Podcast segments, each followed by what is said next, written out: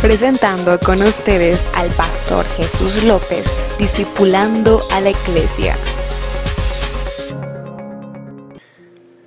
Una vez más los saludo con la gloriosa paz de nuestro Señor Jesucristo. Y bienvenidos a esta serie titulada Superando la crisis. Y hoy, en nuestro estudio número 4, vamos a hablar de un tema que, igual que los anteriores, esperamos que Dios te hable a través de él. Que Dios esté contigo y pueda también encontrar lo que tú andabas buscando. Y el título de este tema número 4 es Resistiendo con paciencia. Y vamos a verlo en el libro de Santiago, capítulo 5, versículos 7 y 8, que dice, Por tanto, hermanos, tened paciencia hasta la venida del Señor. Mirad cómo el labrador espera el precioso fruto de la tierra, aguardando con paciencia hasta que reciba la lluvia temprana y la tardía. Tened también vosotros paciencia y afirmad vuestros corazones, porque la venida del Señor se acerca. Resistir con paciencia. Resistir no es otra cosa que permanecer. Ser fuertes en la adversidad. Sí, permanecer en la crisis. Pero este permanecer, este aguantar, debe de ser con paciencia. Y tú dirías, pero ¿cómo puedo yo permanecer en paciencia cuando el fuego de la aflicción ahoga mi vida? Cuando los conflictos y la crisis golpean la puerta de mi casa. ¿Quién puede estar en paciencia o con paciencia al ver que las aguas amenazan la paz de su hogar o de sus hijos? ¿Quién podrá permanecer con paciencia? Para muchos esto sería difícil de lograr, ya que la desesperación podría llegar antes que la paciencia. La angustia de huir, el deseo de correr, pueden llegar antes que la paciencia. Pero la paciencia, ¿qué es la paciencia? La paciencia no es otra cosa que una parte del fruto del Espíritu Santo. Así como lo dice Pablo en, el, en la carta de los Gálatas. El fruto del Espíritu es, y dentro de todos los que engloba, existe paciencia. La paciencia no es otra cosa que fruto del Espíritu Santo en tu vida. ¿Y cómo puedes tú alcanzar paciencia? ¿Cómo puedes tú lograr ser paciente? Pablo también en Romanos capítulo 5 nos habla de un secreto que para muchos de nosotros podría ser difícil de aceptar, ya que Pablo dice que las tribulaciones producen paciencia. Ese fruto tan anhelado que es parte del Espíritu Santo o parte del fruto del Espíritu Santo, ese fruto que es paciencia, que es paz, tranquilidad, soporte, no se puede si no es a través de las tribulaciones. Es como un metal. ¿Cómo puede un metal llegar a tener una dureza formidable si no es a través del fuego? ¿Cuántas veces ese metal pasa por el fuego para modo de lograr estar con una dureza, una dureza tan fuerte, una espada inquebrantable si no es por el fuego?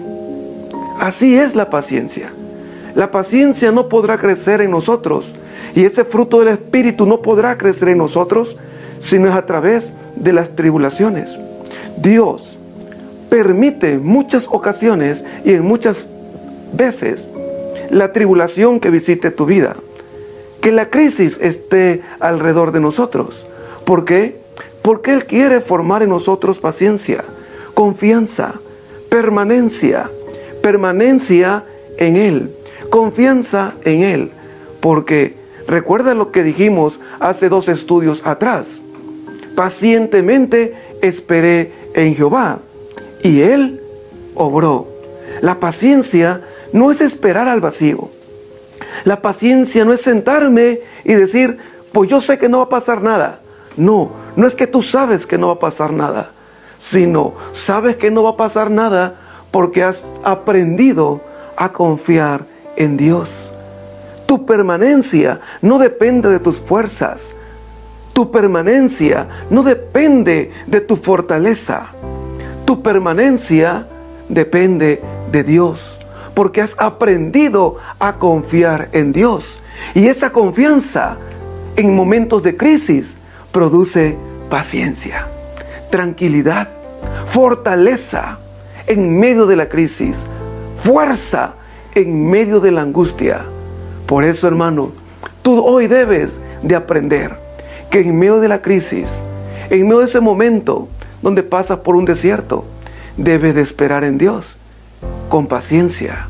Mantenerte con paciencia hasta dónde? Hasta la venida de Cristo.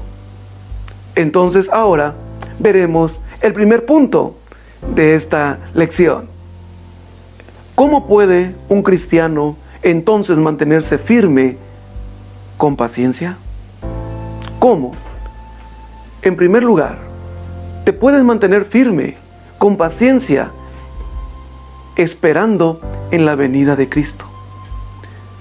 El apóstol Santiago nos habla y le escribe también a las tribus en su carta a Santiago.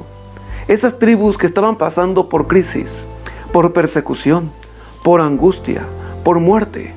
Y Él les habla y le dice, tengan paciencia, soporten el sufrimiento, soporten el dolor, porque hay algo más grande, hay algo mayor, hay algo más grande que el sufrimiento.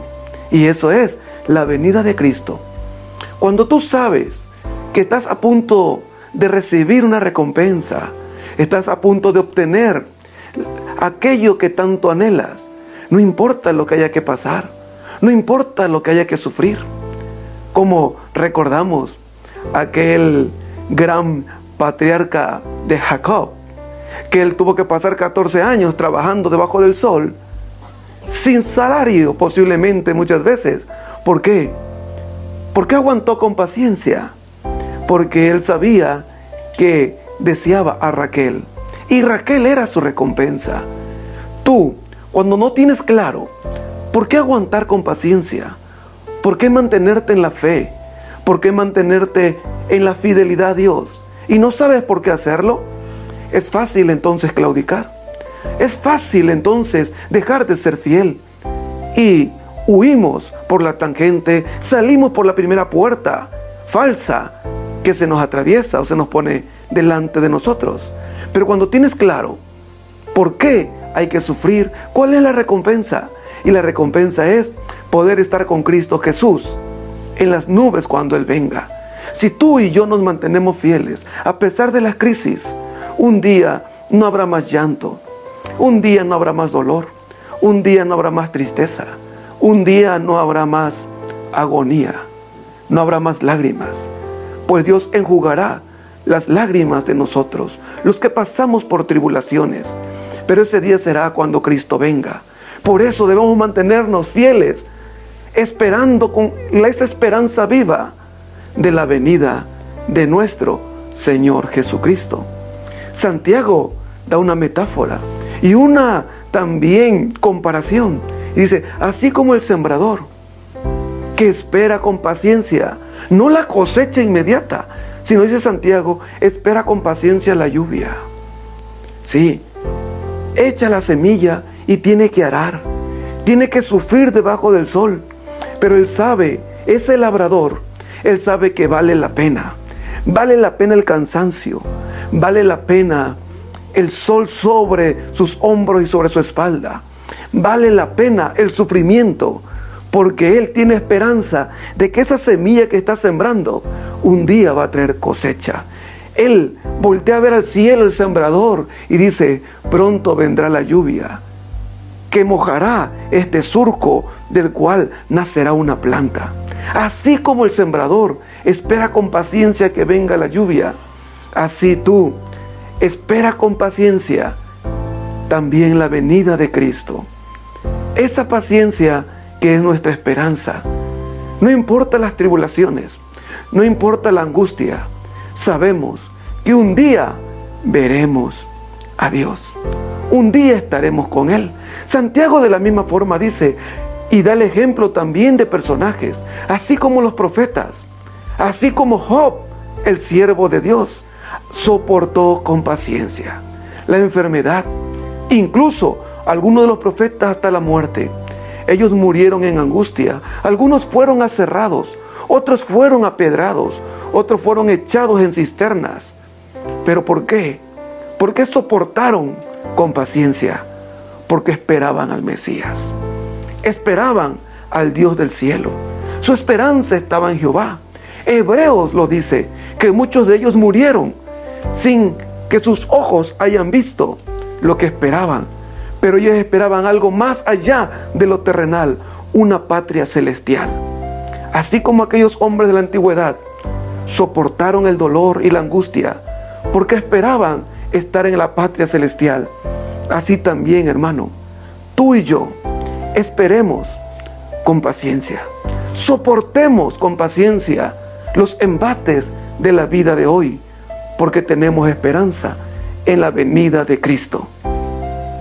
Como segundo punto y último también en esta ocasión, ¿cómo puedes tú también aumentar esa paciencia? ¿De qué manera puedes tú cuidar esa paciencia? ¿Cómo cuidamos nuestra paciencia? Y la respuesta, una de tantas formas de cuidar la paciencia y la resistencia es la oración. Por eso dijo el Señor, y se escribe en los evangelios, orad sin cesar. ¿Por qué? Para que no entréis en tentación. Porque la verdad, la carne es débil, aunque el espíritu esté dispuesto. ¿Esto qué indica? Que cuando viene la angustia, cuando viene la crisis a tu vida, a mi vida, es normal que esta carne se llene de aflicción y quiera claudicar. La carne es débil. Y la tentación viene a tu vida. La tentación te visita de huir y decir, ¿dónde está Dios? ¿Por qué me deja sufrir? ¿Por qué me deja pasar por tribulación? En la Biblia no encontramos un texto que diga que Dios no va a permitir que tengamos tribulación. Al contrario, Él dice, pasarás por el fuego y no te quemarás.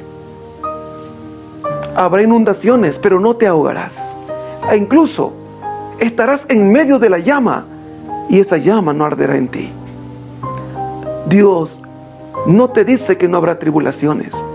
Te dice que habrá tribulaciones, pero Él estará contigo.